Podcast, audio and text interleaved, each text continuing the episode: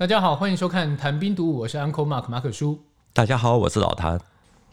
我记得小时候读书的时候，学校都有礼义廉耻这些标语，嗯、然后课本上其实我们以前有读《论语》嘛，也是会有同样的效果啊，嗯、就是给你一种精神层面的力量，让你去知道古人其实定下的一些行为准则，对，然后让你去遵守，或是默默的就照着那个方向去走，觉得那才是一个嗯比较有纪律、比较内化的，对，然后比较有水准的表现，这样。新生活运动它本身就有革新的一面，也有保守主义的一面。我们前面提到，蒋宋美龄所支所信奉的基督教教会呢，本身就有在后面支持。呃，蒋宋美龄事实上本身也就是这个运动的幕后推手，所以他也不断的宣导新生活运动，同时也避免被污名化。一九三六年是新生活运动推行的两周年啊。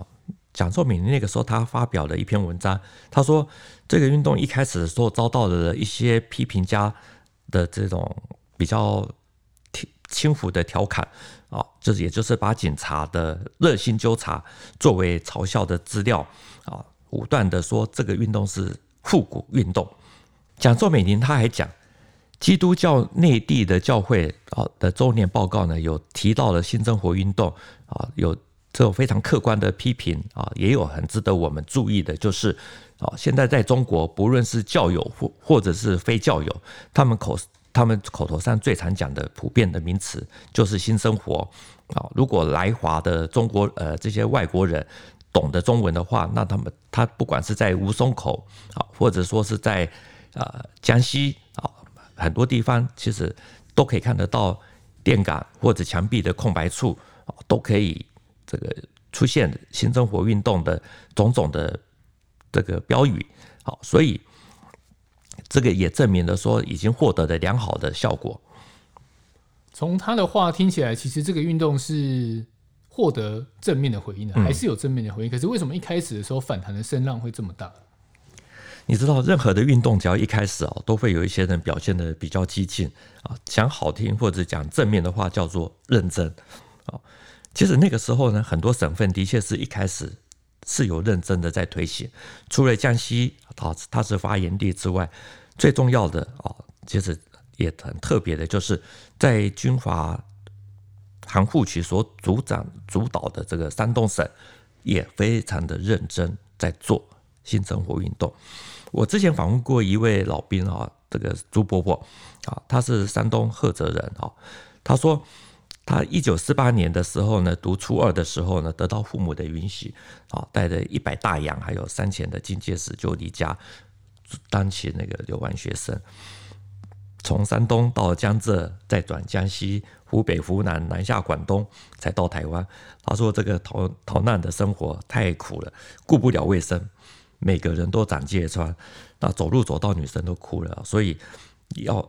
两个男生照顾一个女生，替他们背行李啊，背破被子啊等等，啊，他比较特别的是，他说他离家的那么的久啊，几十年都过了，他一直对沈主席韩复矩的印象啊非常的好，我那个时候听了吓了一跳，啊，就是说。这个他不是西北军的军阀吗？这个名声一向都不太好。哦，日本军来了以后呢，整个军队也没什么抵抗，就被拉走。后来被被国民政府给这个枪毙立威啊，这个整个形象都已经定格了。怎么会伯伯会说韩复矩很不错呢？你们这两个版本有点太夸张，嗯、因为你的是很极端的不好，他的是很极端的好。嗯，为什么会有这么大的差距？他为什么会这么的说？最主要是因为山东那个时候抽大烟的习惯是很严重啊。因为日本控制了青岛这些地方以后呢，在山东大量的贩卖毒品啊，甚至于深入到农村。这位朱伯伯他说啊，他家以前是有一些资产的啊，但是呢，他从小就非常讨厌抽鸦片，因为看到伯父抽鸦片啊，这个结果做了一些不该做的事情啊。至于顾爷爷，他是区长。什么是区长呢？就是汪精卫南京国民政府的一个行政行政单位，在县与那个乡镇的中间，他是所以区长也不算太小。好，朱伯伯他的印象很深的是，有时候顾爷爷来到他家，哦，背后就会跟着几个枪兵，也就是呃这个荷枪的士兵啊，就站在门口啊，姑爷一进来就直接抽烟，抽大烟，啊，他就看得很不舒服，又不能讲，啊，因为航库局他是严格禁止抽鸦片，啊，只要知道你是吸鸦片的，就抓起来强制戒毒，啊，戒不了就枪毙了，啊，如果你敢贩卖鸦片的话，啊，被抓到了也是枪毙，啊，所以他才会觉得说这位沈主席啊非常的好。那我们现在只能讲说，很多的民国人物呢，他其实是有两极的评价。反正我们也不认识他们哦，就把知道的哦持平的来呈现。那你会觉得说，新生活运动其实现在应该要再特别强调一下吗？我觉得很多事情是下层建筑决定上层建筑，经济提升到一定程度，就自然而然。水到渠成，所以新生活运动应该是不用也不需要再像以前那样子大张旗鼓的再搞一次。啊，举一些小例子好了，比如说像我们现在我们的立法里面也可以看得到很多新生活运动当时在所推行的重点，好，也被而且这些也被当成是城市文明的一个象征。例如像现在法定是禁止未成年抽烟，老蒋他有一次在演讲里面就提到，他说。前几天我还在街上看到一个小学生吸纸烟，这样子还得了吗？哦，他做学生就已经在吸烟了，长长大以后会不会吸鸦片烟？啊，他说因为那个时候我的车子啊走得太快，这个不不方便去拉他。那你们一般的教职员啊、警察哦，应当看见了以后呢，就把他拿来处罚。哦。那台湾像现在也有烟害防治法，对这个媒体广告啊出现烟品，其实是规规定的很严格。那老蒋当时也讲，他说他在重庆看到现在呢香烟广告非常的少啊，这是一个非常值得欣慰的事情。可是呢，另一方面就是什么，就是治疗不明誉疾病的的这个药品广告呢非常的多，这种。这代表我们的社会道德文化的堕落啊，还有警察的无能啊，是我们政府还有民众的耻辱。另外，讲说美龄他也说，其实这个运动也是在指导富人怎么样子节省啊浪费，来帮助贫穷的人。那另一方面呢，他也是在帮助穷人怎么样子开源节流。比如说，像是减婚薄葬，也就是结婚的时候呢，不要铺张浪费啊。如果有人死了啊，也不用这个特别的去举债，然后去做面子。比如说啊，这个出葬呃出殡的时候呢，这个要搞那个不必要的排场。他说这些都是呃中国人因为太爱好面子，是应该改革的缺点之一。听起来跟现在的一些价值观也蛮类似的。的确，的确如此啊。简单的说，蒋介石他所推行的新生活运动。其实就是要大家改善生活习惯。好，从现在看起来呢，这些呢就是什么不随地吐痰，重视厕所，马路干净，巷弄整齐，用餐用公筷母匙，招牌要统一，啊，要肃清烟毒，人死薄葬啊。其实这些真的是经得起历史考验。特别是像现在疫情期间，大陆就出现了所谓的餐桌革命，啊，鼓励大家使用公勺、公筷。那台湾这边呢，也有所谓的防疫新生活运动，我不晓得大家有没有注意到这个名词啊？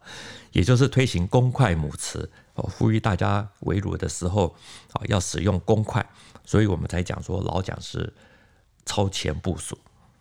我觉得刚刚老谭前面的话有一个比较很重点，也就是说你经济成熟发展到一个阶段之后，嗯、其实你的人民的素质的确是需要跟上去。嗯。对啊所以，我们很多政府机关真的是不需要再轰轰烈烈的搞这个性生活运动啊。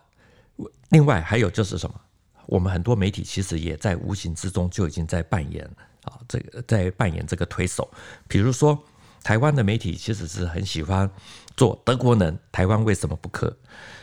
日本人，台湾为什么不能？啊，类似像这样子的梗啊，从人行道比到厕所的卫生纸，什么都比。那这些新闻呢，其实也算是新生活运动的一个很重要的一个现象。媒体很爱拿那个台湾雕说事啊，的确真的很多台湾雕了。媒体喜欢操作台湾为什么不能好，来操来博眼球。老蒋虽然是军人出身啊，其实也是这玩这一套的行家，所以他那个时候在演讲的时候也很喜欢讲说。叉叉叉可以啊，这个那为什么中国啊不可以啊？例如他有一次在讲，他说我从前在国外留学的时候呢，也就是在日本，好看到大学生早上是要出门送报送牛奶，那白天读书好，这个来自立自强。那我们中国学生呢是应该要去效法的啊。除了日本之外呢，老蒋也举德国的例子，啊说德国的一般年轻人啊。常常亲自去收拾一些这个废纸啊，这个破布等等啊，把这些看起来是没有用的物件呢，全部收集起来，加工储备，来作为这个物质建设的材料。那我们一般中国的家庭啊，其实对这些废纸啊什么等等都随便摆放啊，比如说像南京比较大的马路，表面看起来是非常很整齐，可是呢，到了马路的两旁，甚至于是。巷弄里面，你就会看到到处都是纸屑，还有布条、垃圾啊。学校也是这样，所以都没有人去整理，那还讲什么清洁？其实老谭讲了，老蒋分享了日本跟德国的故事，嗯、对不对？其实又跟前面一集其实有提到那个废青年，对对，就是其实这就是一个西化，嗯，对他还是觉得。